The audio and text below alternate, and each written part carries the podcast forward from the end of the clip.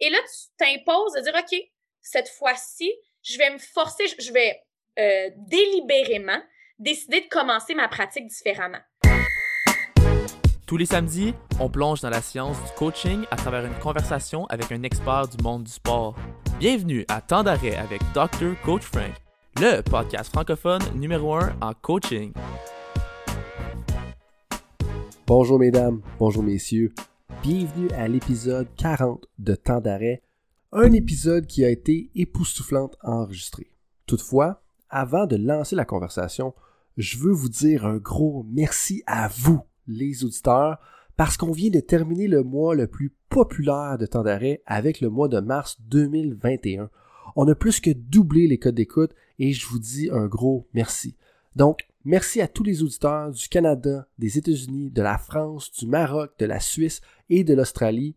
Il y a des francophones passionnés de la science du sport éparpillés à travers la planète et c'est important de se rappeler qu'on peut pousser la science puis on peut le faire en français.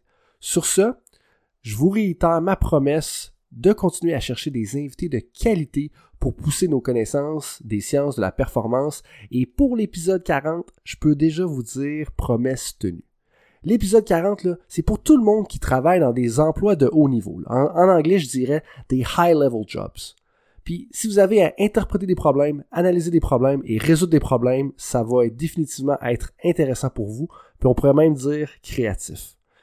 On va se pencher à quelques instants sur le hockey précisément, mais si vous n'êtes pas directement impliqué dans le hockey, soyez patient, on va revenir. la conversation est fascinante et c'est une conversation que j'ai tenue avec Véronique Richard, qui est une collègue sans égal au niveau international quand il est question de créativité dans le sport.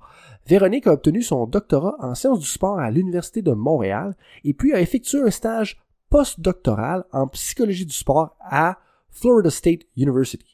Ses recherches portent sur les effets de l'amélioration de la créativité sur les performances motrices et l'adaptation psychologique. Elle est chercheuse associée au CRETAC et travaille sur plusieurs projets de créativité. Véronique Richard a également une pratique riche et variée en psychologie de la performance. Elle est notamment consultante en performance mentale auprès de différentes équipes nationales canadiennes. Elle est également conseillère en performance mentale pour le Cirque du Soleil où elle soutient les artistes afin d'optimiser leur performance et d'assurer leur bien-être. Et vous allez voir, la conversation on a terminé l'introduction de Véronique Richard justement en parlant du bien-être, mais on commence en parlant du bien-être des entraîneurs parce que je pense que c'est une réalité auquel il faut faire face avec la pandémie du COVID-19. Ensuite de ça, on enchaîne directement dans la créativité sur le terrain. On encourage un petit peu la créativité en entrée de zone au hockey. On va parler particulièrement de ce scénario-là pour bien décortiquer qu'est-ce que c'est la créativité dans le sport on parle des quatre bénéfices de la créativité, des quatre types de la créativité, et là, on va particulièrement toucher à c'est quoi être créatif au quotidien, dans ta routine, quand tu prends ton auto? Et ensuite de ça, on termine en parlant de la créativité avec des coachs de football australiens parce que Véronique a eu la chance de travailler avec ces entraîneurs-là. Et donc, je vous souhaite tout le monde un bon podcast. Vous allez voir, c'est époustouflant la quantité d'informations riches qui sort de la bouche de Véronique. C'est impressionnant. Je vous remercie encore une fois pour euh, votre fidélité, pour être fidèle au poste euh, comme le dirait Éric Lapointe, là, pendant le mois de mars. Et donc là-dessus, bonne conversation, bon podcast tout le monde. Véronique, bienvenue à temps d'arrêt. Merci de prendre du temps pour jaser de créativité à travers ton horaire de consultante chargée. Euh, la dernière fois qu'on a discuté ensemble, c'était lors de notre mastermind de, de formateur, de coach, de coach, de coach. Puis durant cette rencontre-là, on a parlé un peu plus de, du bien-être des entraîneurs. Euh, puis tu sais, avec, la pandémie, avec le COVID, le bien des entraîneurs, ça va repartir tantôt, ça va débouler. Euh, T'en es où sur ta réflexion pour justement le, bien-être des entraîneurs? Ben, premièrement, Frank, merci de l'invitation. Je suis super contente qu'on prenne ce temps-là ensemble pour jaser. Écoute, euh, le bien-être des entraîneurs, c'est quelque chose qui est peut-être pas assez discuté en général. Moi, je tente d'être proche des entraîneurs avec qui je travaille. Euh, puis je pense que, tu sais, écoute, pour, pour faire suite à notre conversation, le, le peut-être que ça va paraître simple comme stratégie, mais le fameux check-in euh, quotidien, juste s'assurer que, tu sais, de ne pas commencer tout de suite une conversation sur la performance ou sur les athlètes, mais de prendre ce petit moment-là avec eux, juste hey ça va, euh, comment ça va avec la famille, tu sais, puis c'est difficile, il y a des entraîneurs qui doivent sortir de leur milieu familial pour s'isoler ou se mettre en bulle pour être capable de coacher leurs athlètes. Euh, donc tu sais ouais, de prendre ces petits moments-là de, on s'intéresse à l'humain et non euh, juste à l'entraîneur, je pense que ça peut être définitivement bénéfique. Mm-hmm. C'est tellement important. Puis des fois, c'est fou. Puis je sais pas si c'est ce que tu as vu toi aussi de ton côté, mais juste poser la question comment ça va. Mais, actually, écoutez ce que la personne dit, puis vraiment carry, euh, déjà là, comme ça a un gros impact. C'est drôle parce qu'avec les athlètes, on travaille beaucoup avec le Mood Meter, qui est une application euh, que tu peux trouver sur euh, n'importe quel cellulaire, en fait. Puis, ça liste 100 différents 100 différentes émotions, puis ça les liste selon leur niveau d'énergie, puis leur niveau de plaisance. puis tu sais, j'introduis ça souvent avec les athlètes, mais tu vois, étrangement, euh, j'ai étendu ça aux entraîneurs aussi. Donc, quand je pose la question comment ça va, tu sais, on s'entend là. Euh, la plupart la fameuse réponse automatique ah ça va bien puis on, on move on mais tu sais des fois ah mais mettons que tu m'identifies puis sont sont tous identifiés en couleur là euh, jaune étant les émotions plaisantes et énergisantes vert étant les émotions plaisantes mais calmantes bleu étant non plaisantes low en bas en énergie euh, puis les rouges étant non plaisantes, mais élevées en énergie. Puis ça l'a, ça vraiment ouvert euh, des, discussions intéressantes avec les entraîneurs quand ils me disent Ah, là, aujourd'hui, je suis un peu rouge. Là. Puis je suis comme Ah, OK, c'est bien, on peut aller euh, comme pousser la conversation un peu plus. Fait que, ouais, ça a été utile dernièrement. Uh-huh, mais, mais, pourquoi pour toi c'est particulièrement important de faire ça? Parce que là, c'est, une autre chose que de poser la question justement comment ça va, c'est de le détailler, c'est de le décortiquer. Mais pourquoi, pourquoi c'est super important pour toi? Ben en fait, euh, une des raisons qui est derrière ça, c'est que ça permet le développement de soit l'intelligence émotionnelle est un mot peut-être plus populaire. Moi, j'aime bien euh, le concept de Susan Davids, qui est l'agilité émotionnelle. Euh, tu sais, des fois, le mot intelligence, c'est un peu étrange d'utiliser ça. puis je trouve que chez les entraîneurs, c'est une habileté d'être agile émotionnellement. c'est une super belle habileté pour leur développement professionnel, mais ça commence par être capable d'identifier euh, les émotions que tu ressens toi-même avant d'être capable d'identifier les émotions que les autres euh, peuvent expérimenter. Donc, euh, tu sais, c'est comme un espèce de de win-win, comme on dit. Donc, mm-hmm. en un, c'est vraiment très authentique dans le sens que je leur demande réellement pour savoir comment ils vont. Mais en même temps, l'utilisation de ce mood meter-là fait que ben, on peut aller plus en profondeur dans la discussion au lieu de juste dire ça va bien. Et en même temps, je sais que ben, c'est comme une étape, euh, une des premières étapes pour développer euh, l'agilité émotionnelle. Puis je, pense que c'est définitivement une habileté qui doit être développée chez les entraîneurs. Un, double whammy en bon français, là, aussi qu'on fait une pierre, une pierre deux coups, ça serait vraiment la meilleure expression française. Puis moi, je suis un gros fan de ça. Puis ce qui est intéressant, c'est que quand on parle de réflexion et tout ça, c'est que tu as un apprentissage direct d'un je vais mieux gérer mes émotions, mais en même temps, il y a un côté méta, un petit peu, où est-ce que, tu sais, dans le sens euh, méta-analyse et ça, où c'est que tu vas un peu plus haut niveau pour justement regarder tes, euh, tes athlètes. Puis pour moi, cette question-là était super importante parce que depuis le temps, justement, vu un article de, qui parlait de Bruce Arians, donc le coach des euh, Buccaneers de Tampa Bay qui a gagné le Super Bowl, puis ça parlait comment est-ce que Bruce Arians, il demandait à ses entraîneurs quand on parle de bien-être, ils demandent à ces entraîneurs de s'assurer de faire du temps pour aller au concert de leurs enfants, qui allaient aux, activités importantes de leurs enfants. Puis, tu le sais, tu le vis avec les équipes nationales avec lesquelles tu travailles, avec les équipes universitaires aussi en même temps.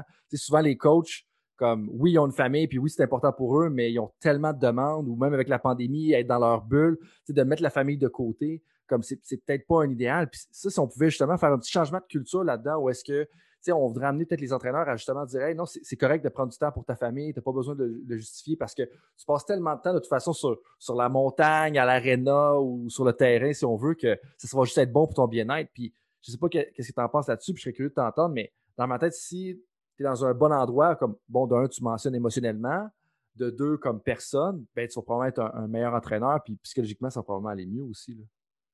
Ouais, je trouve qu'on valorise, même, comme professionnel, euh, tu sais, toi puis moi, je suis sûre qu'on est un petit peu dans le même bateau.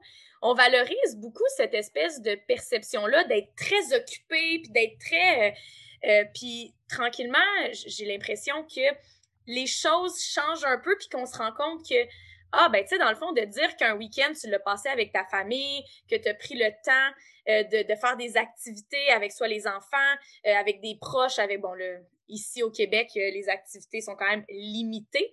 mais, mais ouais, je, trouve que, en fait, c'est un peu notre rôle aussi d'ouvrir ce discours-là, puis de, de, faire en sorte que ça soit ça, la nouvelle définition du succès. C'est non l'espèce de, encore là, je vais utiliser une expression anglaise, mais workaholic, qui travaille tout le temps, qui est tout le temps dans ses affaires de coaching avec son équipe et tout ça de tranquillement rendre le, le, succès comme étant plus équilibré. Quelqu'un qui réussit à équilibrer travail, famille et tout ça peut, peut être euh, sûrement, en fait, peut, atteindre un niveau de réussite peut-être même plus élevé. Ben, tout à fait, tu sais. Puis quand on parle des cadres de pratique réflexive, où est-ce que, tu sais, on dit aux gens, vous devez délibérément réfléchir à vous améliorer, ben, une des premières affaires qu'on parle, c'est tout le temps comme, ben, il faut que tu t'occupes de tes émotions en premier. Puis mm-hmm. après ça, ça va libérer l'espace pour pouvoir peut-être fournir de nouvelles solutions ou même peut-être être créatif. Puis c'est dans cette direction-là qu'on va s'aller. Mais avant d'aller dans le, dans le, secteur de la créativité, parce qu'après tout, c'est pour ça que tu es là, hein, Véronique Richard, c'est une spécialiste de la, la, créativité, particulièrement dans le sport. Euh, on va se dire les vraies affaires. Comme je sais pas si je, te l'ai déjà dit. J'ai peur. Non, je pense pas. C'est pas la question qui tue. Mais honnêtement, je sais pas si je te l'ai déjà dit. J'admire le fait que tu as réussi à percer les autres instances du sport de haut niveau, en plus de compléter des études doctorales puis postdoctorales puis en restant tête à terre. Mais tout ça en étant une femme quand même. Puis c'est dans un monde qui est quand même macho, qui a quand même une certaine masculinité. Tu sais, c'est quoi, 25% des. Il y a juste seulement 25% de femmes dans le sport de haut niveau. Euh, c'est pas la majorité qui sont capables de faire ça. Puis deuxièmement, je veux, je veux te féliciter puis te dire bravo pour ton travail. Euh, puis, moi, ça me fait penser à mes filles, un petit peu comme je t'ai dit en, pré-entrevue. Puis euh, je trouve ça vraiment, vraiment inspirant. Euh, parlant de ton travail, tes études de haut niveau, euh, là, tu as un doctorat, donc j'imagine que tu as étudié quelque chose euh, d'important ou de significatif. Qu'est-ce qui ressort de ta thèse de doctorat, puis peut-être même de ton postdoc?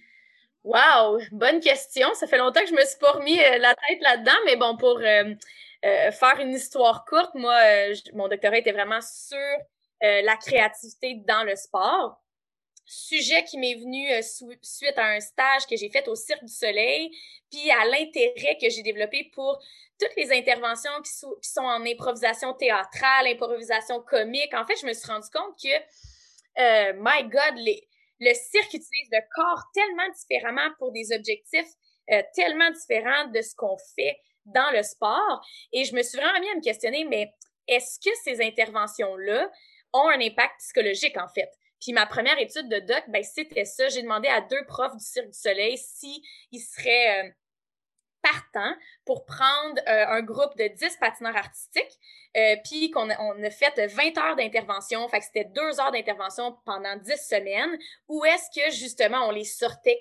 complètement de leur zone de confort en utilisant, comme je disais, de l'improvisation théâtrale, de l'improvisation comique, un, espèce de, mix de tout ça.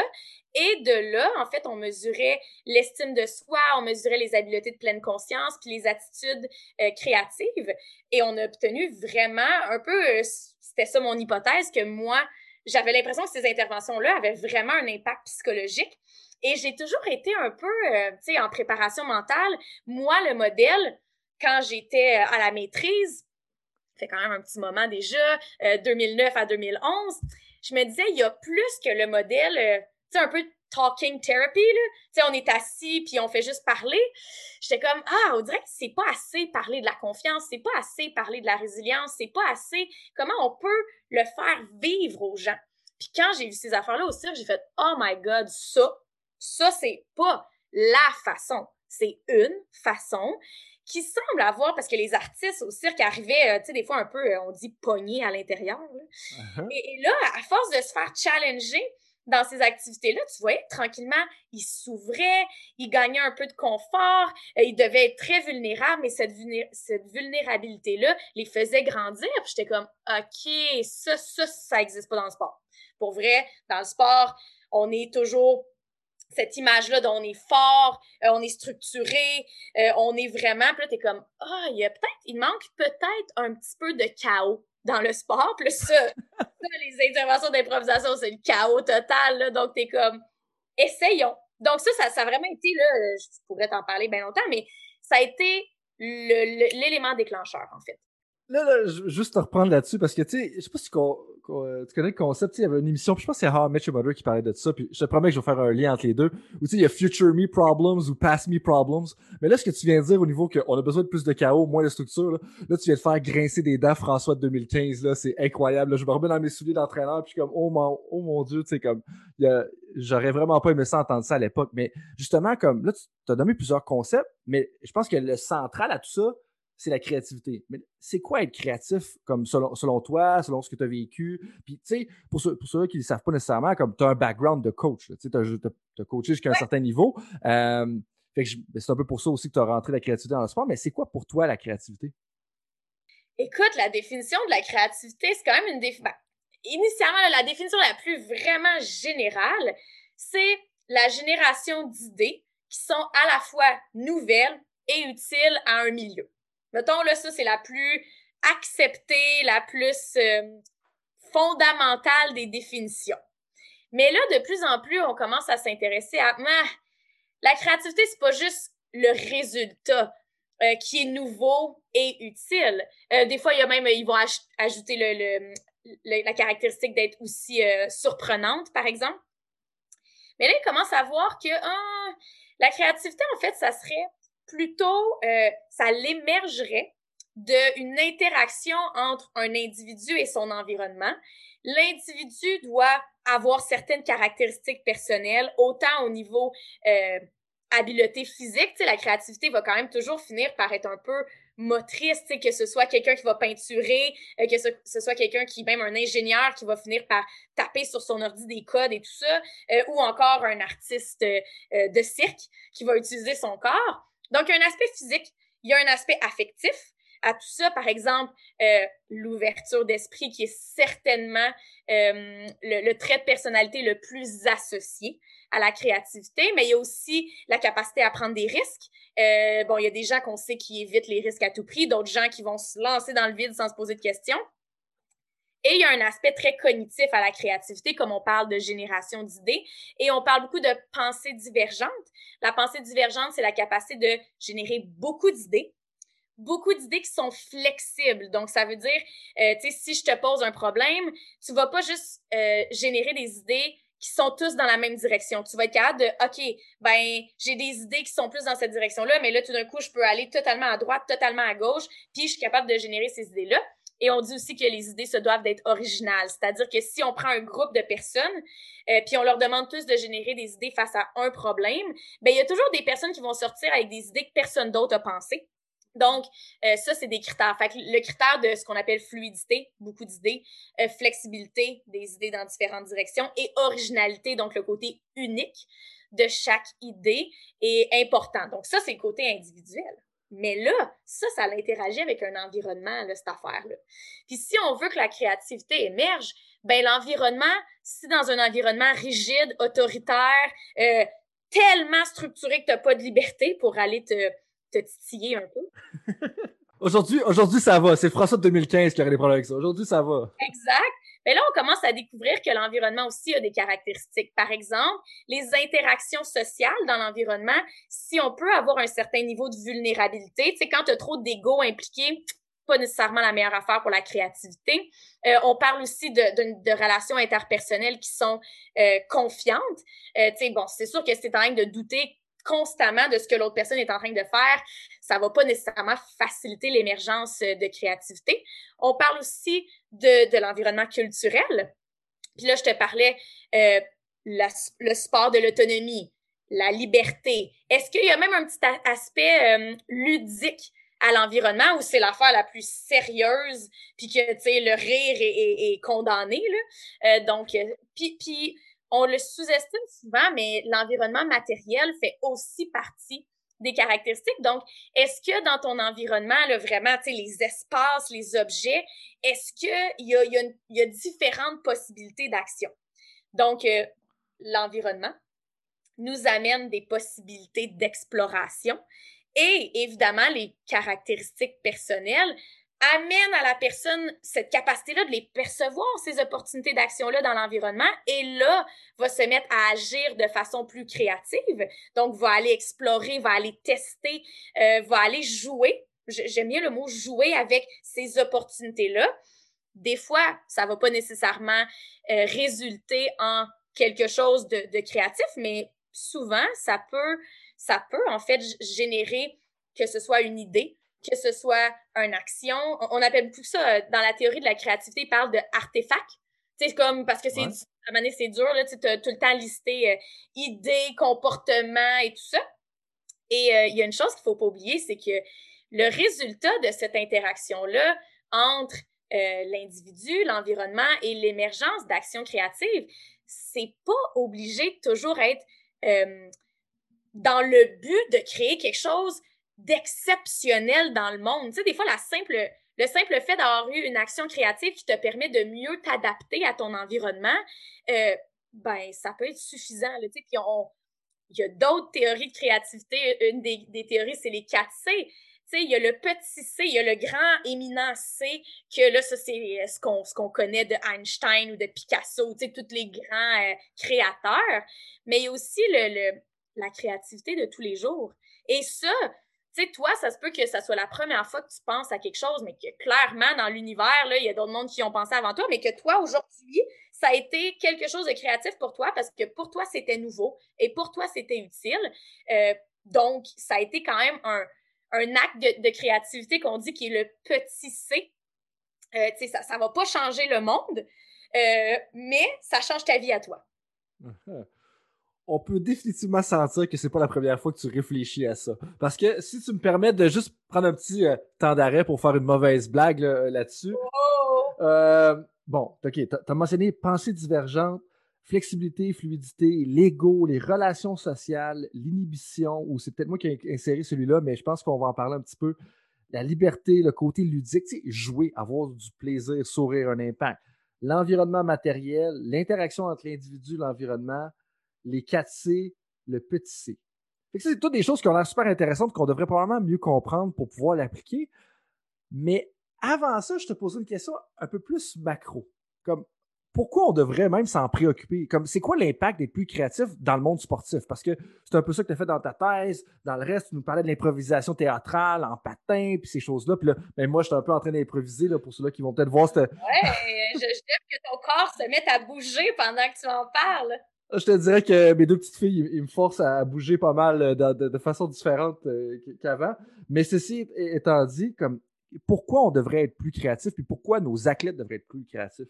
Ben, en fait, il y a deux volets. Il y a un, définitivement un volet performance. Donc, euh, il y a quand même beaucoup d'études qui ont montré que, puis dans la performance, il y a deux volets aussi. Il y a la performance, vraiment qu'on dit la créativité motrice. Donc, on connaît quand même, bon, l'exemple peut-être le plus euh, populaire, c'est Dick Fosbury, qui a changé complètement euh, comment on fait le saut en hauteur, le saut à la, le, le, le saut en hauteur, le saut à la perche avec la perche, le saut en hauteur. des fois, moi, puis mes moves d'athlétisme, là. Euh, clairement, je viens de vous dire que je ne travaille pas avec l'athlétisme parce que c'est un univers que je connais très bien. Euh, donc oui, il y a cet aspect-là où est-ce que euh, la créativité peut permettre à des athlètes de repousser. Puis là, on parle d'un grand C, là, de, le C éminent, où est-ce que tu changes vraiment euh, le, cours de ton sport parce que tu as inventé une façon, un mouvement plus efficace, un mouvement plus adapté euh, pour être en mesure justement de, de on, on, en voit souvent euh, de, de ça. De l'autre côté, il y a la créativité tactique. On le sait, les plus grands joueurs, on, on, va souvent dire qu'ils sont des artistes sur le terrain.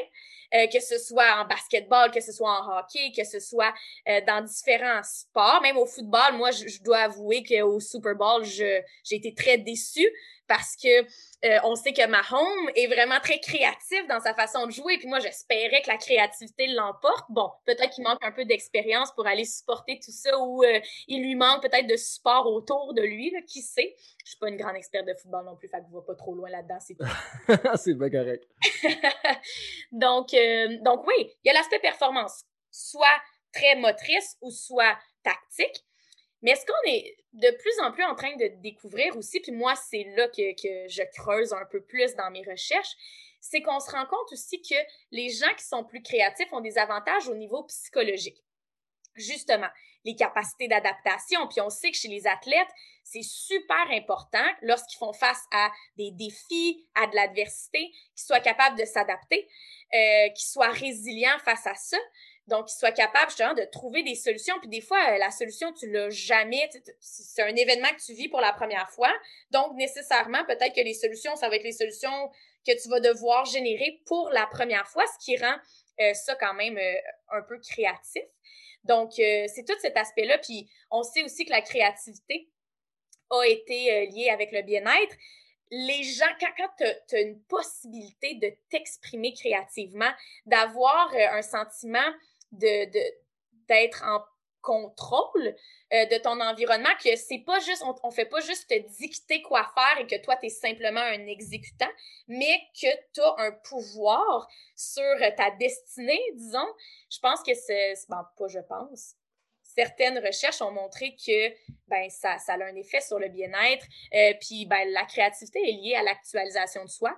Puis ben si c'est là qu'on s'en va avec le sport élite, moi en tout cas les athlètes avec lesquels je travaille, j'aimerais bien qu'ils soient tous en mesure de s'actualiser, pas, pas, juste comme athlète, mais comme individu, comme personne, euh, puis ben de, de, de, leur donner des opportunités d'explorer leur créativité, que ce soit dans le mouvement, dans la tactique ou dans la résolution de problèmes d'équipe ou de problèmes individuels. Je pense que ça a des bienfaits euh, évidents.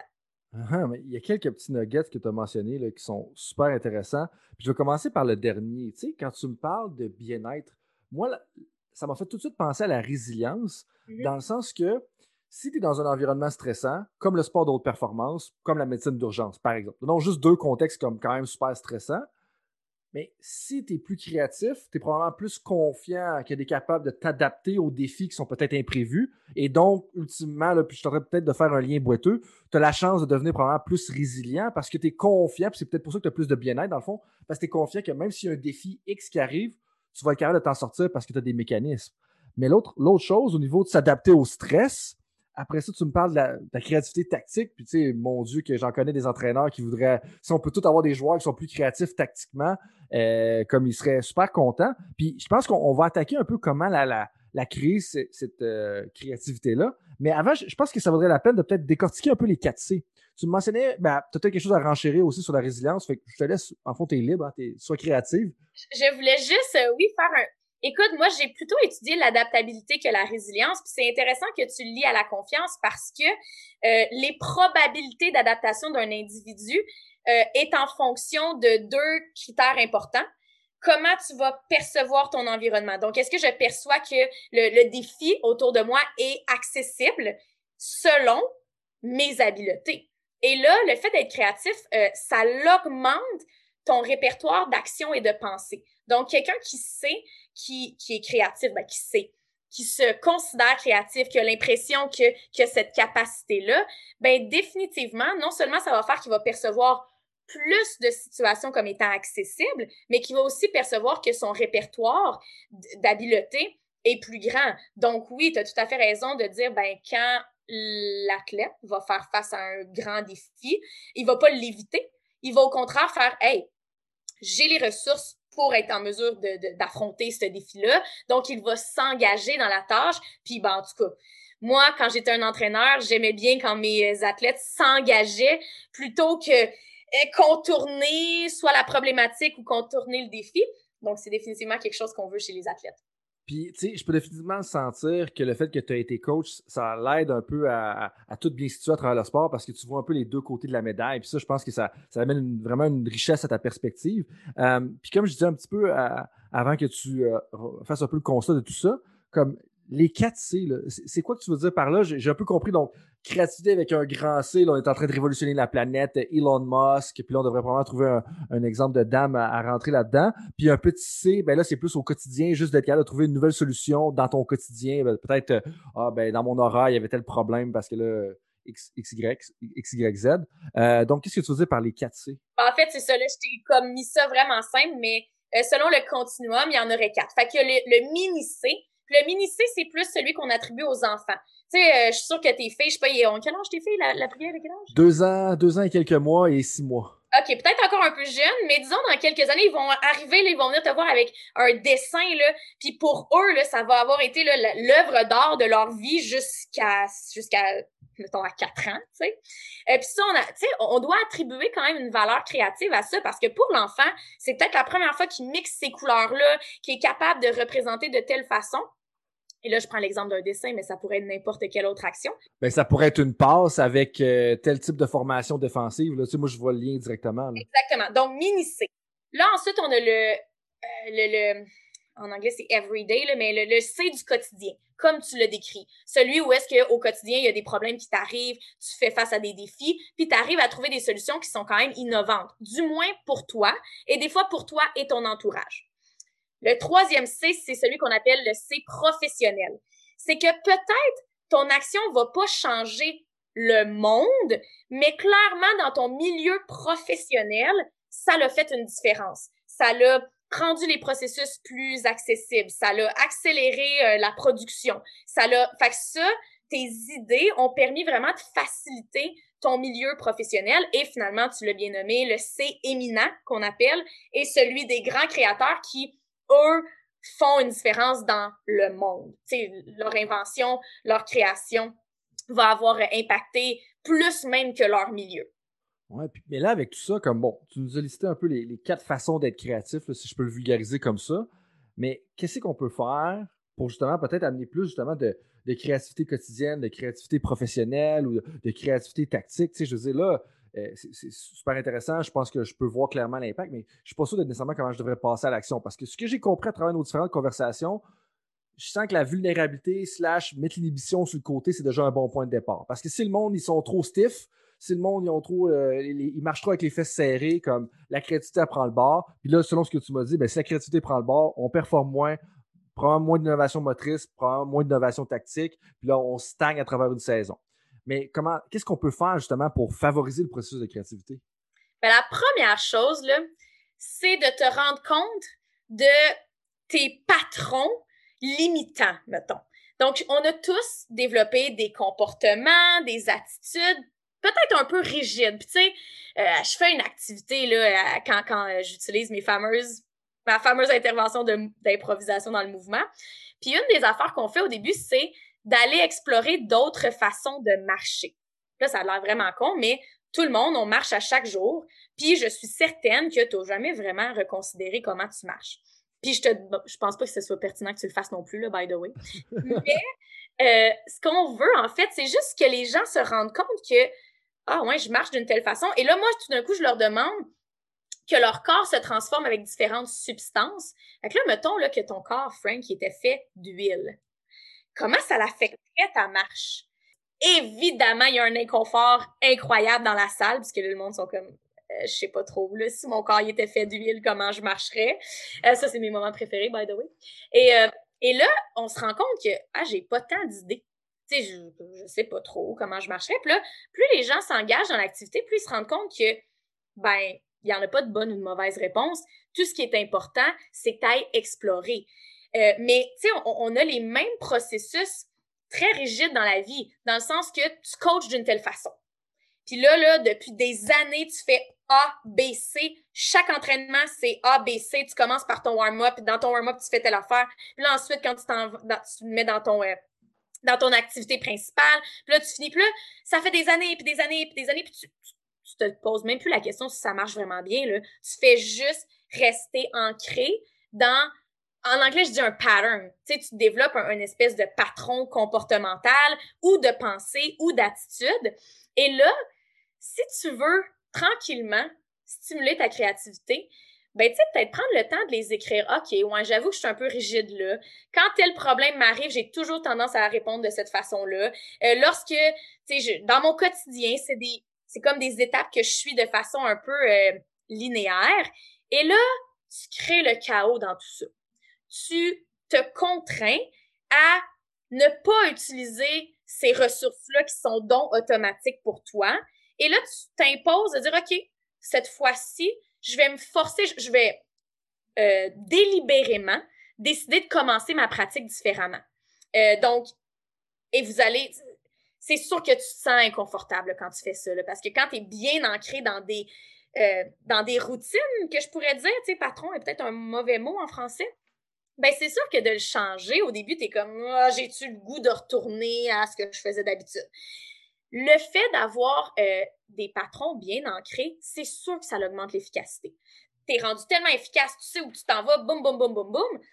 Mais la question, c'est est-ce que ça l'impacte autant ton environnement ou tes relations ou peu importe ce que tu es en train de, vouloir impacter, autant que tu voudrais? Tu sais, il y a, comme cette espèce de dualité-là entre l'efficacité qui est définitivement améliorée par l'automaticité de nos routines et tout ça. Mais là, peut-être que ça fait trop longtemps que tu es comme ça, puis ça fait que tu deviens un peu aveugle à d'autres opportunités. Puis là, ben, de te contraindre, de te contraindre, de, de t'imposer une variabilité. Hey, t'as cinq jours dans la semaine, t'as pas le droit de commencer ton entraînement de la même façon les cinq jours. Faut toujours que tu commences différemment. Euh, quand je demande ça aux entraîneurs, des fois, c'est comme, mon Dieu, je savais même pas qu'il y aurait cinq options. Puis je suis mon Dieu, il y a, a 100 options, là, je t'en demande cinq variabilités. Euh, aller perturber un peu ça, de dire, OK, tu sais, moi, j'ai vraiment euh, la chance puis le privilège de, travailler avec des entraîneurs super ouverts qui apprécient ces défis-là. Tu sais, ça arrive souvent que euh, moi puis un entraîneur, on, va se mettre au défi. OK, on essaye dans, dans ce meeting-là, on va commencer ça différemment, on va faire ça différemment. Puis on fait des erreurs, là. C'est sûr que quand tu rentres dans ces processus-là, t'as pas la bonne réponse le premier jour que tu essayes. Mais ça nous permet d'explorer. Puis je pense que ça, c'est un mot-clé à se rappeler, d'aller explorer d'autres choses. Souvent, la diversité de l'expérience va permettre ça aussi. Est-ce que tu fais juste consulter des entraîneurs dans ton sport? Est-ce que tu fais juste consulter euh, du monde qui sont proches de toi? Ou à donné, là, justement, tu te déstabilises, puis tu es un coach de hockey, puis ben, au lieu de, de juste croiser la, la, coach de patinage artistique, puis de dire allô, puis de pas s'intéresser à ce qu'elle fait, hey, tu dis, hey, ça te tente-tu la prochaine fois, on se prend une demi-heure, puis tu me parles de tes techniques pour permettre aux, tu sais, je veux dire, là, c'est dans des sports qui partagent quand même une chose en commun qui est à dire le patinage. Euh, mhm. donc, hey, tu sais, on peut-tu se parler des croisés, de l'efficacité des croisés, puis ah, là, on vient de faire euh, une espèce de, de, de croisement entre deux univers qui peuvent apporter autant à un et à l'autre. Fait que là, bon, je pourrais t'en parler pendant 100 ans, mais penser à identifier. Genre, genre, vraiment, faut identifier les patrons tellement rigides. Ensuite, on identifie comment on peut les contraindre, les perturber, amener de la variabilité. Puis ensuite, si on peut, euh, en anglais, on dit cross-pollination, mais de s'imposer d'aller, euh, je sais pas trop comment je traduirais ça, euh, mais tu sais, d'aller faire un genre de... Pollinisation croisée, c'est ça? Ouais, pense que ce serait une belle façon de le mettre, mais ça aussi, ça peut vraiment aider à, tout d'un coup ouvrir les horizons puis commencer à avoir des nouvelles idées. Ben, moi, je pense que ça fait un lien avec le concept d'apprentissage de co-création. moi, puis Pierre Trudel, puis quelques autres collègues, justement, comme on parle tout le temps de ça, comment est-ce que d'avoir un coach, un formateur de coach, un préparateur mental qui travaille avec toi, ben, tu as justement un croisement d'idées qui vont t'amener à être beaucoup plus original dans les solutions que tu vas générer pour tes problèmes. Mais ce qui est intéressant, je pense que tu donnes vraiment un bon point de départ. Tu sais, ben, en fait, je ne suis pas placé pour juger ça, mais je trouve que c'est. Quand je dis un bon point de départ, c'est parce que je trouve que c'est facile à faire comme on peut le faire là. Facile, du moins, c'est, évident qu'est-ce qu'on peut faire. Un, identifier où est-ce qu'on est rigide dans notre vie, que ce soit dans nos routines ou ces choses-là. Mais tu sais, juste ce que tu me dis, c'est juste changer le warm-up, ça peut avoir un impact sur ta propre créativité professionnelle. C'est ce que j'ai compris. C'est-tu, bien ça? Ben, tu sais, ça peut être ça. J'ai donné un exemple, mais tu sais, juste de changer quelque chose que tu fais de façon systématique à chaque jour, puis là, tu te dis, OK, là, là, ça, je change ça. C'est parce qu'on travaille beaucoup, là, c'est des... Évidemment, il y a des exemples plus en superficie dans mon cerveau parce que c'est des choses je Par exemple, avec Water Polo, en ce moment, on fait beaucoup de ça. Euh, d'aller se challenger à changer la façon dont on prépare les athlètes à l'entrée à l'eau et là, observer les différences, au lieu de, de juste prétendre que ce qu'on a toujours fait est la meilleure chose, mais là, on est en exploration. Qu'est-ce que ça, ça serait meilleur, ça, ça serait meilleur? C'est des idées, mais tu sais, peut-être que ça peut être n'importe quoi qui est très systématique, rigide, que tu dis, est-ce que c'est la chose la plus optimale? Si tu hésites à répondre oui avec certitude, c'est la chose la plus optimale, c'est peut-être un bon signe que ça serait bien que tu aies exploré d'autres choses. Puis, je veux dire, il y a tellement de liens à faire. D'un, je reviens un peu au concept, pas de vulnérabilité, mais tu sais, quand tu parles d'un espace sécuritaire, un safe space, où est-ce qu'il ne faut pas avoir peur de faire des erreurs. Puis moi, c'est ce que j'entends quand tu me dis qu'avec les coachs, on, essaie des formats de meeting, puis il y a des fois que ça ne marche pas. Puis, ben, c'est correct, tu sais. Mais ça, ça fait aussi un lien avec l'entraînement. Tu sais, en préparation physique, on parle tout le temps de quoi? Sortir de ta zone de confort, faut que tu mettes une charge qui va te sortir de ta zone de confort. Mais moi, ce que j'entends de ce que tu me dis, c'est justement un peu ça, c'est que faut psychologiquement qu'on ait le désir de vouloir sortir de notre zone de confort psychologique pour essayer des choses que, donc, de prendre un chemin différent pour soit aller au travail ou différentes choses comme ça, c'est déjà un bon point de départ. Puis moi, quand tu me parles de ça en ce moment, j'étais déjà en train de voir, puis là, peut-être que j'aurais dû être plus dans le moment présent, mais ça, ce sera une autre critique, mais, ah, ben, tu sais, peut-être qu'en ce qu'ils font, je pars tout le temps par la même place. Fait que là, tu sais, je pars, je fais ma petite courbe là, blablabla. Mais ah, peut-être que justement, je devrais juste partir à l'opposé la prochaine fois. Puis ça, ça va peut-être m'amener à développer, voir, me rendre compte que tel type de trajet, c'est un peu plus facile ou travailler sur ma technique d'une façon différente quand je ferais monter la côte et tout ça faisons le lien avec un peu euh, au niveau des entraîneurs. Tu me parlais de flexibilité puis de fluidité. Qu'est-ce que tu veux dire par là, puis comment ça se transpose dans l'arène sportive? Ben écoute, ça dépend si tu parles des entraîneurs ou si tu parles des athlètes, mais une flexibilité cognitive, euh, comme je le disais un peu préalablement, c'est vraiment cette capacité-là. Tu sais, euh, il y a un autre concept qu'on appelle l'aveuglement par les connaissances sais, à un moment donné, un entraîneur là, devient tellement connaissant. Par exemple, euh, la technique ou la tactique, ça, c'est des bonnes, euh, c'est bons exemples parce que les coachs souvent deviennent très, très, très experts dans, même, euh, tu sais, il y a certains groupes d'entraîneurs que un entraîneur va s'occuper d'un style de geste technique, puis va devenir super, super spécialisé là-dedans. C'est génial, encore une fois. Ça permet à l'entraîneur de rapidement identifier soit les erreurs ou les choses à corriger. Le côté négatif de cette expertise-là super développée, c'est justement que tu deviens un petit peu plus rigide et que des fois, tu n'arrives pas à trouver plusieurs solutions face à un problème. Quand on commence à devenir un peu plus flexible cognitivement, c'est qu'on est capable même de, créer des, solutions qui sont inspirées d'ailleurs, qui sont inspirées euh, de, différentes ressources. C'est pour ça que moi, j'encourage toujours les entraîneurs à écouter des podcasts qui ont pas rapport avec le coaching. C'est un autre milieu d'intérêt. Les arts, euh, d'aller ouvrir leurs horizons, comment ça se fait dans ces milieux-là, la business. Il y a plein de choses qui peuvent être, qui peuvent être inspirantes d'ailleurs. Puis là, ben, c'est ça.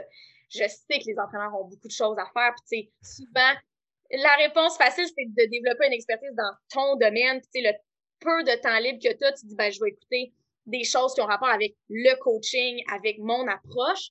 Euh, mais moi, c'est ça, cette flexibilité cognitive-là, c'est la capacité de générer des idées dans plein de, de, de, sphères, je pourrais dire. Uh-huh. Mais en même temps, dans un sens, les entraîneurs-chefs particulièrement, c'est des généralistes. Ou est-ce qu'ils ont besoin de comprendre un peu la préparation mentale, un peu la nutrition, un peu euh, la préparation physique, un peu le côté technique, probablement beaucoup le côté tactique la plupart du temps en tant qu'entraîneur-chef. Donc, il faut que tu aies une compréhension d'un peu tous les domaines. Et donc, ça, ça m'amène à, dire que d'aller explorer d'autres domaines comme les arts et tout ça, ça peut justement t'amener à tes connaissances générales qui vont t'aider à fournir des solutions dans ces domaines-là. Ça, ça fait un lien avec un concept qu'on a quand même discuté quelques fois dans le passé à travers notre, mastermind que je parlais en, plus en introduction, où est-ce qu'on veut être des T-shape individuals, où est-ce que probablement qu'on va avoir peut-être une spécialité, mais en général, on doit quand même avoir des connaissances générales pour ne pas utiliser le même terme 46 euh, fois, mais justement avoir des connaissances générales sur un peu tous les domaines du coaching. Puis il y a probablement des idées qu'on peut voler ou développer à partir de d'autres domaines, comme tu disais, la business ou euh, les, euh, les, relations humaines ou des choses comme ça. Puis un autre lien que ça, ça me fait penser, ça, ça fait penser avec tu sais, tu as probablement lu le livre de David Epstein, Range, qui nous parle de l'importance d'être un généraliste versus un spécialiste.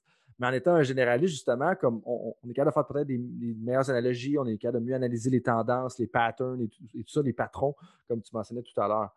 Euh, mais là, comme, donc, moi, j'entends beaucoup de choses super intéressantes. Je peux voir que c'est vraiment pas la première fois, puis euh, ça se bouscule dans ma propre tête. Fait que j'imagine pour juste une personne qui écoute, euh, donc, tu es spécialiste en créativité, ça, juste depuis 45 minutes, je le savais avant, mais je le sais encore plus là. C'est incroyable les portes qu'on pourrait ouvrir par rapport à ça. Là, je suis dans une pratique de hockey. Je veux que, puis c'est un problème que je t'avais déjà posé justement dans une de nos conversations un peu plus informelles. Euh, on est dans une pratique de hockey. Je veux que mes ailiers descendent sur l'aile, puis qu'au lieu de tout le temps rentrer en zone de la même façon, soit capable de faire un move qui est peut-être plus intéressant pour battre les défenseurs. C'est une question qui est très précise, mais juste dans le but de voir comme, OK, mais sur la glace, comment on peut faire ça? Parce que à un moment donné, ça veut-tu dire qu'il faut juste que je dise au gars de ils font une entrée de zone, puis à chaque fois que vous rentrez dans la zone, je veux jamais que vous fassiez le même move. C'est une chose aussi simple que ça, ou, quoi d'autre qu'on pourrait faire? Ben, ça, ça en est un. Oui, ça peut être aussi simple que leur imposer. Puis tu sais, là, tu peux faire des jeux avec ça. Si tu rentres deux fois de suite dans la zone de la même façon, c'est un but pour l'autre équipe. Puis là, tu keep the score. Fait que là, t'es comme, OK. Puis là, ça, ça dit à tes athlètes que c'est hyper important là, pour toi, là, parce qu'ils peuvent perdre la game parce qu'ils ont été trop euh, traditionnels ou ils ont été trop rigides. Une autre chose qu'on a déjà fait avec euh, des patineurs de vitesse, on leur demande de eux-mêmes écrire c'est quoi leur, euh, leur façon d'entrer dans la zone. Là, dans le cas du patin de vitesse, c'était de faire des dépassements. C'est quoi la technique ou la stratégie qui sont le plus confortables avec? Fait que ça, ils écrivent, c'est eux qui choisissent. Fait que là, tu, rentres dans le concept d'autonomie. Fait que, tu sais, mettons ton top 3 des, des entrées de zone avec lesquelles tu es le plus confortable. je dois avouer que j'ai aucune idée combien il y a de styles d'entrée de zone, mais on, va juste jaser pour jaser. Ben oui. Je leur demande aussi le top 3 des entrées de zone qui sont le moins confortables avec. C'est ceux qui ont l'impression qu'ils n'ont pas bien acquis ou qui comprennent peut-être pas 100%. Et là, tu fais, euh, ça peut être une activité quand même euh, intéressante, mais tu mets ça dans des, euh, ils ont chacun leur panier ou leur petit bocal, là, peu importe.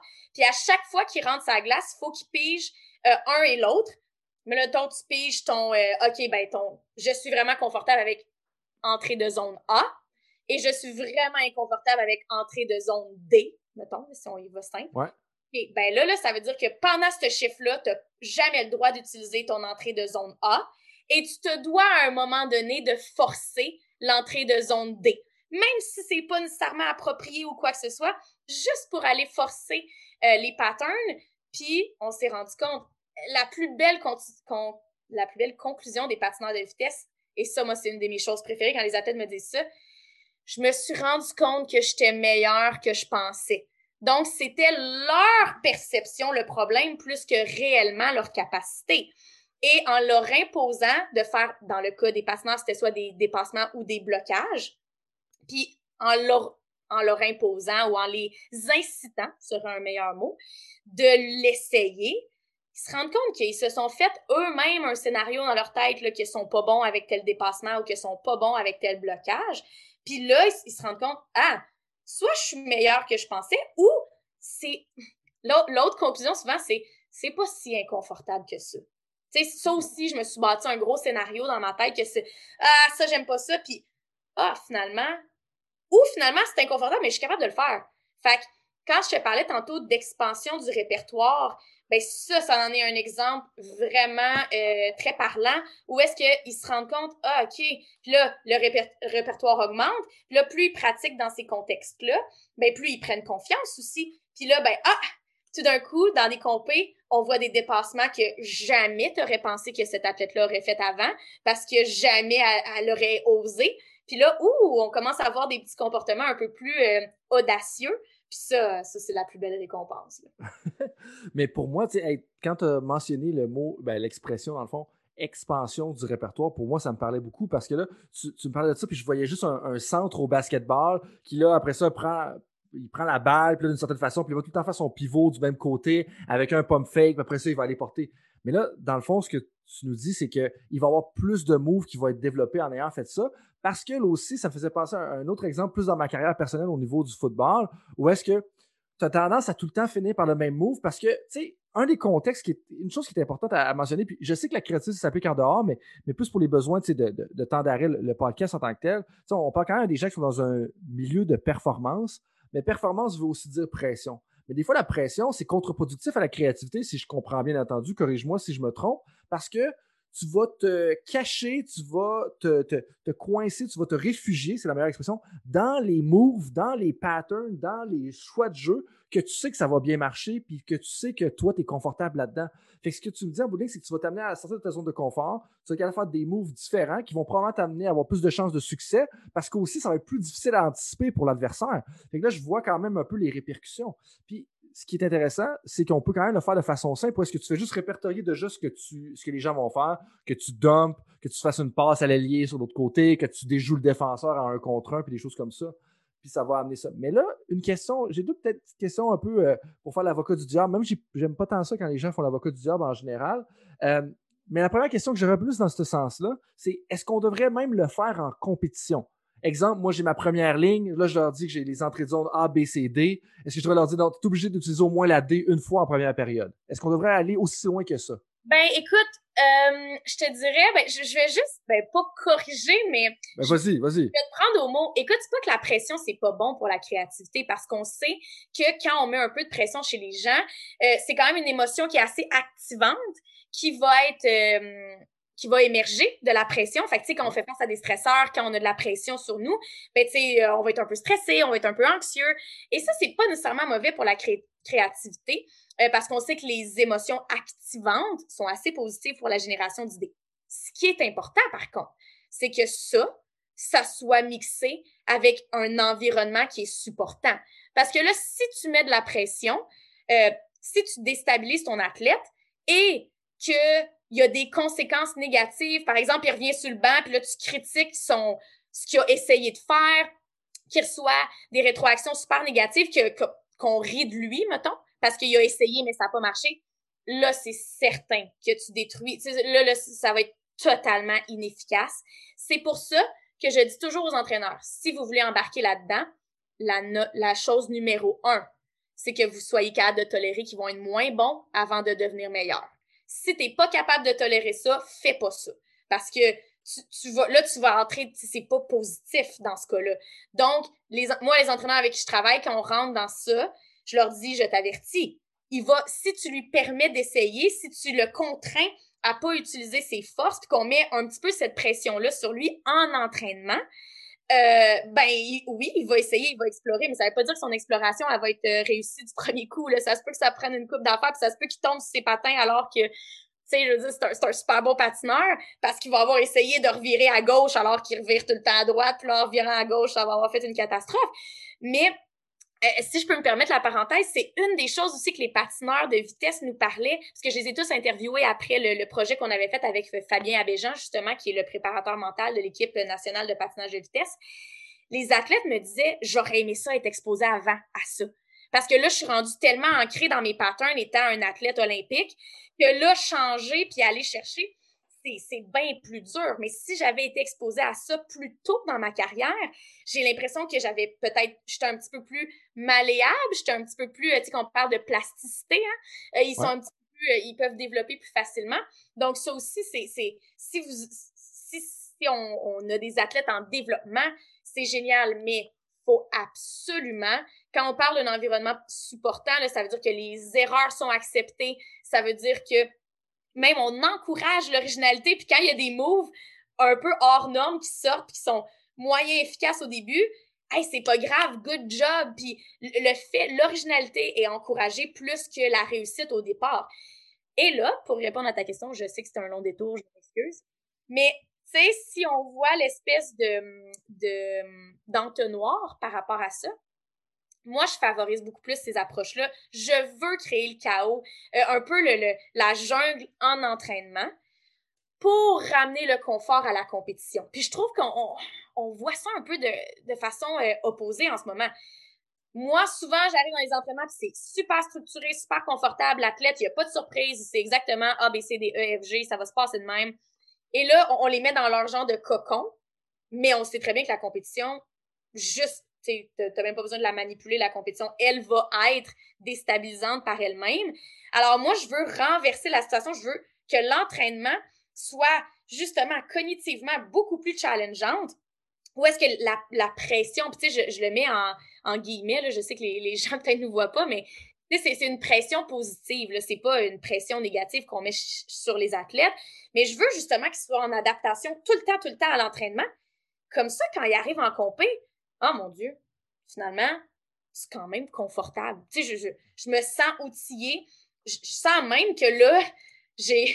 Il y a déjà un patient artistique qui m'a dit Oh mon Dieu, c'était tellement le fun d'embarquer sa glace puis qu'il n'y avait pas une maudite fatigante qui me suivait puis qui essayait de me distraire, tu sais. Puis là, j'étais comme fatigante, c'était moi, by the way. On avait compris. hey, ça là, c'est parfait, mon gars. Moi, je me... si tu te sens mieux en compé, job, tu sais, le, le, travail est fait, là. Uh-huh. Puis ça, pour moi, ça renforce avec. Tu sais, il y avait il y a un entraîneur qui a décidé, puis je pense que c'est Wade Gilbert qui me l'avait référé, puis peut-être l'avait dit aussi, tu sais, je pas si c'est le coach de l'équipe de volleyball américaine qui disait train, euh, pas train ugly ou les practice should be ugly ou des choses comme ça. Mais, mais c'est un peu ça. Où est-ce que. Puis moi, l'expression que j'aime beaucoup, c'est tes pratiques, c'est ton laboratoire. Puis justement, tes compétitions, c'est peut-être plus ton examen. Peut-être l'examen, j'aime pas tant le terme, là, mais c'est un peu plus que là, tu veux performer, tu veux pas expérimenter. Mais dans un laboratoire, on expérimente, on met des affaires dans les éprouvettes, un peu n'importe comment, puis on va voir comment ça sort. Puis là, ah, ben OK. Puis après ça, quand tu arrives là, ben là, tu, fais la recette que tu sais qui fonctionne bien quand tu vas arriver justement le samedi ou le dimanche quand c'est ta compétition. Euh, je vais te prendre au mot encore une fois, j'ai le droit? Ben oui, définitivement. En fait, c'est quand tu dis un peu n'importe comment, moi, je dirais quand je fais ces affaires-là, ça me demande bien plus de temps de planification. Genre, c'est beaucoup de temps à réfléchir comment tu vas amener tes athlètes. c'est quoi exactement le drill qu'on va faire? C'est quoi l'objectif? Moi, je le sais, c'est quoi l'objectif. L'athlète, on, leur communique de façon souvent euh, quand même assez euh, superficielle. Là, on n'est pas obligé d'aller dans tous les détails, mais il y a beaucoup de planifs parce qu'il faut que tu gères ton environnement, il euh, faut que tu pense à ton activité en soi, où est-ce que tu vas les déstabiliser. faut que tu penses à comment tu vas intervenir parce qu'il y en a clairement qui vont quand même euh, réagir à ça.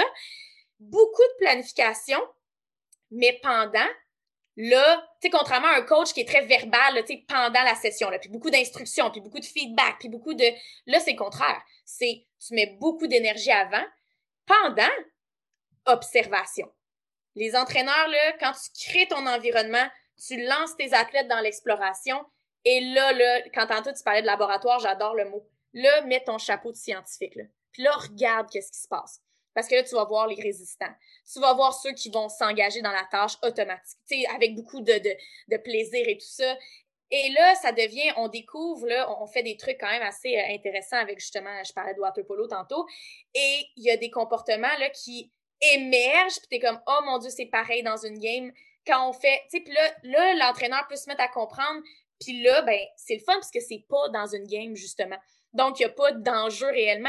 On est en compétition. Il y a le temps d'observer comment les athlètes naviguent les situations et de prendre des notes. Et ensuite, ça, ça peut inspirer des entraînements qui sont plus euh, techniques, tactiques, euh, traditionnels, encore une fois, entre guillemets. Mais c'est un peu ça. Puis euh, je veux pas que je veux pas que tu, fasses erreur. Tu sais, je je suis pas en train de dire que ça devrait être ça 100% du temps. Là. Je pense que c'est de créer une belle balance entre oui des entraînements où est-ce que la créativité elle est mise de l'avant, elle est exprimée par les athlètes, puis d'autres entraînements où est-ce que là on, bâtit de la technique, on bâtit des tactiques euh, avec d'autres techniques euh, d'entraînement. Je veux vraiment pas lancer le message que ça doit être tout le temps ça. Puis, vois-tu, ta nuance que tu apportes là pour moi est super intéressante dans le sens que faut quand même que tu aies des connaissances de base, probablement sur les entrées de zone. On va prendre l'exemple d'entrée de zone qu'on va tout à l'heure. Puis après ça, tu peux te permettre de jouer avec les entrées de zone. Mais à la base, il faut que tu enseignes la base. Puis c'est un petit peu comme. Euh, là, je n'ai pas l'exemple tout bien cuit, mais dans une matière, que ce soit la biologie ou les mathématiques ou peu importe, il ben, faut que tu connaisses la base de la matière avant de pouvoir commencer à jongler avec, puis la brasser, puis mettre les cartes dans tous les sens. C'est un peu ça que tu veux dire, je pense. Ben oui, 100% Puis en fait, moi, c'est pour ça que quand je fais ces activités-là, je ne peux pas les faire sans l'entraîneur. Parce que moi, souvent, je n'ai pas ces connaissances-là, techniques ou tactiques. Donc, j'ai vraiment besoin que l'entraîneur me dise, OK, qu'est-ce qu'il y en est? Là, moi, je suis capable d'amener les principes de créativité. Puis là, ensemble, moi et l'entraîneur, on est capable de bâtir l'activité parce que, tu sais, toute seule, euh, moi, je peux le faire dans mon sport, là, puis tu sais, je peux le faire dans les sports que, que je connais mieux. Mais des, des, fois, je me fais, tu sais, bon, euh, on parlait de AFL, tu sais, Australian Rule Football. La première fois que j'étais arrivée là, pour, pour être honnête avec toi, je savais même pas de quoi ça avait l'air, ce sport-là. Fait que, tu sais, j'arrive en Australie, moi, on me dit, je vais aller aider un groupe de, une équipe de AFL, puis je suis comme, OK, mais il va falloir que quelqu'un soit à, côté de moi constamment pour me dire qu'est-ce qu'il y en est de ce sport-là. Là, c'est super important, exactement. Et ça amène aussi à une activité intéressante de quand tu les connais bien, euh, par exemple les entrées de zone, on va rester avec notre même exemple, ça peut être cool de dire, OK, là, pour, mettons, un chiffre d'une minute, tu as le droit de faire aucune entrée de zone existante. Je veux voir de quoi différent. Vraiment différent. Fait que là, tu peux faire, euh, tu peux commencer à tourner, tu peux faire un petit saut pour rentrer dans ta zone, je m'en fous, mais je veux vraiment voir d'autres choses. Puis là, ça aussi, c'est sûr qu'un entraîneur qui connaît les entrées de zone va savoir. Euh, puis là, ça, ça peut être cool. Ça va trop loin, dans le sens que je pense pas que tu vas faire ça dans une game, mais là, ça devient important pour le développement d'habileté psychologique, la vulnérabilité qu'on parlait tantôt. Hey, t'es-tu, est-ce que, puis là, tu peux beaucoup évaluer euh, le, le, le, le, trust, fait que la confiance interpersonnelle de ton équipe Parce que si tes joueurs sont pas capables de faire un peu les fous puis d'aller chercher ça, faut que tu te poses des questions. Pourquoi? Y a-tu trop de jugement dans l'équipe? Est-ce que c'est parce qu'ils ont peur de faire rire d'eux? Est-ce que c'est parce qu'ils sentent pas qu'ils sont supportés par l'entraîneur? Fait qu'ils vont quand même rester super traditionnels? Moi, les équipes, là, les plus wow que j'ai vues, tu le vois tout de suite. T'offres ça, hey, ça se lance dans de la, dans de la créativité puis des choses, puis t'es comme, OK. Là, on a un bon safe space pour travailler, là, parce que, tu sais, on, le voit qu'il n'y a pas... Euh, il n'y a pas cette espèce de je, regarde autour de moi puis je suis comme incertaine si je peux faire ça, je peux-tu faire ça, je peux-tu pas faire ça. Donc euh, voilà. Euh, vraiment intéressant. Puis ce que tu as mentionné à la fin, justement, ça m'a fait penser à Connor McDavid. Dans le sens que, tu sais, Connor McDavid, c'est un gars qui est créatif, fait plein de feintes qu'on n'a peut-être jamais vues ou que des combinaisons qu'on n'a jamais vues dans le passé, tu sais, au mais en même temps, c'est tellement un bon athlète qui a tellement eu de succès que probablement que les entraîneurs lui permettait justement de faire plus d'erreurs. Puis lui, il faisait partie de son. Il y avait un, plus grand safe space, environnement sécuritaire autour de lui, permettait de justement faire plus d'expérimentation. Puis à travers les peut-être les 15 ans, les 20 ans de sa carrière, de quand il a commencé MAG, ben lui, il a eu plus de chances justement d'expérimenter. Puis c'est pour ça qu'il est plus créatif que la moyenne des joueurs, que là, à un moment donné, tu te fais isoler, puis tu es comme, ah, ben, si je veux faire la Ligue nationale, si je veux faire drafter, il faut, que que je joue d'une certaine façon, il faut que je prenne les bonnes décisions. Alors que lui, tu es comme, ben non, tu vas être le numéro un overall, peu importe. Fait let's go, il n'y avait rien à perdre vraiment de continuer à, être créatif. Mais là, j'aimerais ça revenir avant, justement, déjà d'enchaîner dans les questions éclairs. J'aimerais ça revenir un peu au contexte de l'EFL. Parce que là, tantôt, tu parlais de l'improvisation euh, théâtrale et tout ça, marcher un peu différemment. Puis pour moi, ça, c'est les images qui m'ont frappé le plus quand tu me parlais de tes travaux, quand tu fais des présentations, où est-ce que tu vois une gang de gars musclés qui jouent un sport très physique, pour ceux qui le savent peut-être un peu moins. Tu sais, EFL, pour moi, comment je le vois, ben, c'est du football, mais en 360. Fait y a pas les, contacts sont pas toujours nord-sud. Tu peux te faire plaquer dans tous les sens. Il y a des bottées, il y a des attrapés, il y a plein de choses. Fait que c'est un monde quand même assez masculin, tough, puis euh, ces gars, mais tu vois des gars après ça danser comme des singes puis des choses comme ça. Fait que là, t'es en train de dire au coach que faudrait que je prenne toute mon équipe et je les amène à danser comme des singes ou qu'est-ce que tu veux dire par là? Puis t'as juste remettre en contexte avec le travail que tu as fait avec eux. Ouais, ben en fait, euh, l'intervention que, qu'on a, ben, que, que j'ai développée, ça s'appelle l'improvisation dans le mouvement. Donc, on sait que le mouvement, euh, tu sais, nos pensées, nos cognitions, nos émotions, nos interactions sont, toutes euh, ancré dans notre corps. Il y a bien des affaires qui se passent dans le corps, puis je pense que euh, on, retourne, parce que c'est des concepts qui sont connus depuis longtemps, à des concepts plus embodied, qu'on dit en anglais, donc incarné. On a coupé un petit peu la tête du corps hein, avec le sport. C'est comme, OK, il y a les choses qui sont cognitives, la prise de décision et tout ça, puis il y a l'aspect physique. Moi, j'essaie juste de remarier ces deux choses-là, puis de dire, ouais, mais si on bouge différemment, si on se laisse aller avec le corps, est-ce que ça peut pas faire un, concept comme bottom-up, du bas vers le haut, que hmm. Vu qu'on est, tu sais, qu'on se laisse aller dans le corps, on va aussi développer cette, cette flexibilité cognitive-là, cette vulnérabilité-là, qui sont quand même des, des, choses associées plus euh, au psychologique.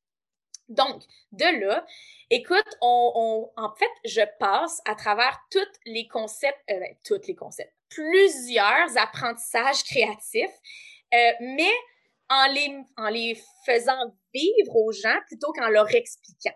Comme là, tantôt, je te parlais de marcher avec des substances, ben ça, en fait, c'est le concept de, ouais, tu vois, t'as le goût, hein, t'as le goût.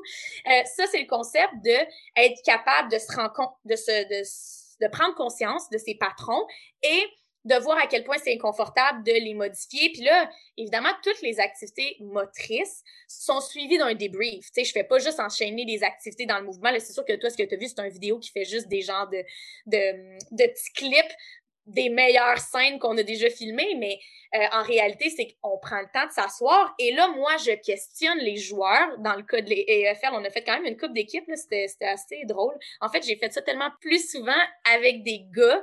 J'ai quasiment jamais fait avec des équipes de filles, ce qui est quand même assez étrange. Euh, avec des entraîneurs pratiquement que des entraîneurs masculins aussi, quand on faisait les trucs à Vegas au Cirque du Soleil. Et le concept est que je déstabilise les gens en utilisant le mouvement dans plein de formes d'activités. Et le débrief leur, leur permet de faire la connexion entre ah, OK, ouais, je comprends ce qui se passe sur le terrain ou je comprends ce qui se passe euh, dans, dans la chambre ou, même dans ma vie au quotidien quand j'ai le goût d'éviter, puis j'ai le goût de pas m'engager, puis de prendre le raccourci, tu comme prendre le chemin facile. Moi, je les pousse. Euh, il y a une autre activité qui s'appelle la chaîne de mouvement. Ils doivent s'inspirer de la personne en avant d'eux pour créer leur mouvement. Puis là, tu sais, ça fait une chaîne super rapide. Puis là, tout le monde bouge, tout le monde bouge, tout le monde bouge. Ah ouais, let's go. Euh, et là, ils se rendent compte que, oh mon Dieu, quand ça arrive à mon tour, des fois, j'ai pas d'idée. Puis là, on dit, OK, dans, ben, dans un match, des fois, c'est pareil. Ça l'arrive, j'ai la pop, puis là, je suis comme, euh, je sais pas quoi Puis là, OK. Fait que là, qu'est-ce que tu peux faire? C'est quoi, les, c'est quoi nos stratégies? Puis là, tu sais, l'expansion que je te parlais tantôt, ah, OK, ouais, je catch que, tu sais, dans le fond, pourquoi j'ai pas d'idée? C'est-tu parce que j'ai vraiment, j'ai pas d'idée? Ou c'est parce que je veux pas me faire juger de mon idée que j'ai l'impression que j'ai pas d'idée? Puis là, ils font, ouais, dans le fond, c'est sûr qu'il y a une idée qui te, qui t'émerge en tête. C'est juste que tu l'inhibes parce que tu as peur de faire rire de toi. Euh, fait que, tu sais, là, là, on commence à parler de ça, puis ça l'ouvre beaucoup la discussion. Puis un autre message, la créativité, ça se développe pas juste avec... Euh, euh, tu peux pas juste comprendre la créativité. Faut que tu l'expérimentes. Moi, j'ai décidé d'utiliser le corps parce que c'est quelque chose avec laquelle, avec, ben, c'est un, médium avec lequel je suis confortable, euh, puis que, que je, je connais. Mais tu sais, on peut, on, pourrait peut-être faire la même chose avec euh, du dessin ou euh, tu sais, c'est juste que moi, j'ai pas, j'ai pas ce répertoire-là. Dans le domaine athlétique aussi, ça fait du sens qu'on veut expérimenter avec le corps pour savoir comment on va le bouger différemment pour pouvoir mieux performer, tu sais. Puis ce qui est vraiment intéressant de ce que tu mentionnes au niveau du débriefage, pour moi, c'est que ça fait un lien un peu avec ce que tu suggérais aussi au niveau des entraîneurs. Ou est-ce que tu veux que tu leur suggères de passer beaucoup de temps à planifier pour créer le problème, créer la situation d'apprentissage, créer les différentes variantes, variables, puis après ça, ben, probablement qu'ils veulent le débriefer aussi avec les athlètes pour voir ça. Fait qu'autant, c'est un peu, on vient un peu à ce qu'on dit en tant que coach, puis au niveau méta, si on veut, mais en tant que coach, on s'applique, euh, on fait un peu le même processus, puis au niveau méta, avec les entraîneurs, on ferait la même chose un peu. Fait que ça, c'est vraiment intéressant. C'est juste pour te donner un exemple. La semaine passée, avec les filles de water polo dans le gym, on crée une situation totalement chaotique puis on voulait aller stimuler les processus de communication, OK? Et là, on les met dans une situation dans le gym où est-ce que, hey, mon Dieu, c'était tellement bruyant, puis ils devaient essayer de communiquer, mais en même temps, ils devaient faire une tâche motrice, puis il y avait tellement de variabilité. Dans notre euh, débrief, que tu as bien dit en français, mais... Débriefage. Débriefage, tu vois, tu me viens de m'apprendre un mot. Euh, y a, ça a duré, là, trois minutes, là. Ça pas, c'est pas une séance d'une heure après, là. Trois minutes, il y a une athlète je dis, ah, tu sais, qu'est-ce que vous avez retenu? Qu'est-ce que ça a? Puis elle a juste dit, communiquer, euh, c'est aussi écouter. Puis là, j'ai fait débrief over. On a appris ce qu'on avait à apprendre aujourd'hui. Ils se sont rendus compte qu'ils essayaient de parler, parler, parler, mais qu'ils s'écoutaient pas. Puis tu sais, des fois, c'est des petits moments comme ça, tu leur offres cette opportunité-là. Puis là, cette conclusion-là émerge, puis tu as vu dans toute la fa... le visage des autres athlètes, tu fait Ah, c'est vrai. C'est suffisant. L'apprentissage a été fait, est-ce que j'aurais pu le planifier que c'est ça l'apprentissage qui émergerait? Non. là, c'est ça l'affaire avec ces techniques-là, que des fois, les entraîneurs ont un petit peu, ils veulent contrôler beaucoup. Puis quand tu ouvres l'espace, puis quand tu, planifies, puis toi, oui, tu as des choses en tête, mais des fois, ce qui émerge, c'est quelque chose qui est comme que tu n'aurais pas pu prévoir, mais ça ne veut pas dire que c'est moins pertinent parce que tu ne l'as pas prévu. Laisser les choses être organiques, émergentes, euh, parce que c'est un peu ça l'environnement sportif, tu sais. Euh, Super intéressant, Véronique. Euh, il nous reste un peu de temps. J'ai embarqué tout de suite avec les questions éclairs. Euh, puis je vais les lancer directement. Je, m'en veux de couper la conversation là. C'est super riche. Peut-être qu'on sera dû pour une deuxième partie. Euh, la première question que j'aurais pour toi, quand tu penses à quelqu'un qui réussit dans le monde du sport, à qui tu penses en premier et pourquoi? Ah, ça fait rire que tu me poses cela en premier. Je suis poche là-dedans. Ah ouais, hein? Ben, c'est parce que je suis pas capable de mettre un nom. Parce qu'il y a tellement de noms qui me pop dans la tête quand, quand on me demande, tu sais, comme la même chose quand on me demande quelqu'un que j'admire ou des modèles, je suis comme, mon Dieu, il y a tellement de gens. C'est comment que, quand j'ai vu ta question, la chose qui m'a passé en tête, c'est, pour moi, le succès, c'est d'être bien dans ce que tu fais puis de le faire selon tes valeurs puis selon ce que toi. Mm. Puis moi, tous les gens que j'ai l'impression qui ont du succès, ils font les choses euh, selon leurs valeurs, leurs croyances, puis ils poussent ça dans le, milieu sportif, par exemple. Euh, donc, j'ai la misère à mettre un nom, parce qu'il y en a beaucoup de personnes comme ça, mais ça serait ça ma réponse. Ah, des gens qui ont un alignement, qui sont alignés au, niveau de leurs valeurs, puis de ce qu'ils font, puis comment ils pratiquent. Euh, quel livre que tu as lu dans les derniers mois, peut-être les dernières années, puis que tu recommanderais le plus en ce moment? Écoute, ben, euh, un peu à cause de la pandémie, puis en lien avec ce qu'on a jasé dès, dès le début, euh, Permission to Feel de Mark Brackett, c'est là que j'ai découvert le, le mood meter qu'on se parlait euh, au, début. Je pense qu'en temps de pandémie, c'est super le fun de lire sur le fait que tous les, toutes les émotions ont leur place. Elles peuvent être expérimentées, elles peuvent être vécues, puis qu'il y a des façons de, de, laisser de la place à toutes les émotions. Euh, donc, euh, ouais, je, je, le conseille aux gens, puis euh, j'ai lu ça là, il y a quelques mois, puis je, je, pense que c'est un bon livre. Permission to Feel. quelle est ta citation préférée? Je l'ai ici. J'ai le droit de la lire. tu as le droit de la lire, définitivement. Parfait. Puis j'ai le droit de la lire en anglais. Tu peux la lire en anglais, je m'occuperai de faire la traduction par la suite. OK. You only are free when you realize You belong no place. You belong every place. No place at all. The price is high. The reward is great. En, plus, avec la petite mélodie derrière la citation, elle est beaucoup trop longue pour ma mémoire et que je pourrais la traduire, mais je pense que les gens vont nous suivre là-dedans. Puis, puis pourquoi elle t'inspire, cette citation-là? Ben, parce que ça me ressemble beaucoup. Euh, moi, j'aime beaucoup le concept de liberté, mais une liberté de penser. Euh, je, je, suis très volatile aussi. J'aime pas m'installer à un endroit. J'aime ça explorer. Euh, j'aime ça. J'ai habité, j'ai habité, je voyage beaucoup. J'ai habité dans différentes parties aussi du monde. Donc, tu sais, ouais, j'aime j'aime influencer, j'aime aussi être affiliée aux, aux, organisations, mais pour moi, cette liberté-là de penser, d'action, de pousser les choses selon, euh, selon mes valeurs, puis pas celles qu'on impose, euh, c'est vraiment important. Donc euh, voilà. Maya Angelou, by the way. Maya Angelou, parfait. C'est important de donner nos références. Hein. Dans la recherche, on se le fait dire assez souvent. si tu pouvais retourner en arrière et te donner un conseil à toi-même, peut-être quand tu avais 23 ans, 24 ans, 25 ans, ça serait quoi? Ma mère rirait. Calme-toi les nerfs. OK. Ah ouais, hein? À ce point-là, OK. Je pense que toutes les grandes forces sont aussi nos grands défauts. On, le dit souvent. Euh, je pense que mon énergie est une de mes grandes forces, mais je pense que ça devient un, un, défaut aussi d'être toujours dans, dans cette. Euh, beaucoup de pensées, beaucoup d'idées, beaucoup de. de ça ça, ça m'aide beaucoup, mais je pense que des fois, de, de prendre le temps d'apprécier un moment, j'essaie de le faire de plus en plus, de de de pas être trop euh, dans cette frénésie là constante, mais de prendre des moments d'appréciation. Euh, je, tente, mais mais c'est pas naturel chez moi. Ben, merci de t'ouvrir comme ça, de montrer un peu de vulnérabilité. J'en comprends que tu te sens en confiance dans cet environnement-là. au niveau de justement, au début, j'ai dit que j'admirais un peu ton parcours et les réalisations que tu as faites. Qu'est-ce qui te rend le plus fier dans ta carrière en ce moment ou même tes contributions jusqu'à maintenant? Ça aussi, c'est une bonne question éclair, mais je dirais euh, de continuer à pousser contre-courant. Tu sais, il n'y a pas une chose en particulier, mais juste de... de moi, je, suis fière, tu sais, comme j'avais pas d'intention là au début là je pensais pas que la créativité ça serait une thématique euh, qui m'amènerait qui me qui m'apporterait toutes ces opportunités toutes ces opportunités là mais je pense que ouais je ben, je suis fière de, de, croire en quelque chose puis de ne pas hésiter à le pousser, même devant de grands entraîneurs ou de grands athlètes, euh, de, de quand même rester vrai face à ce que, ce que moi, euh, je pense qui est, ce qui est optimal. Euh, donc, ouais, tu sais, il n'y a pas une chose, mais plutôt ce concept-là. Ben ouais, d'aller à contre-courant, water polo, pour la natation.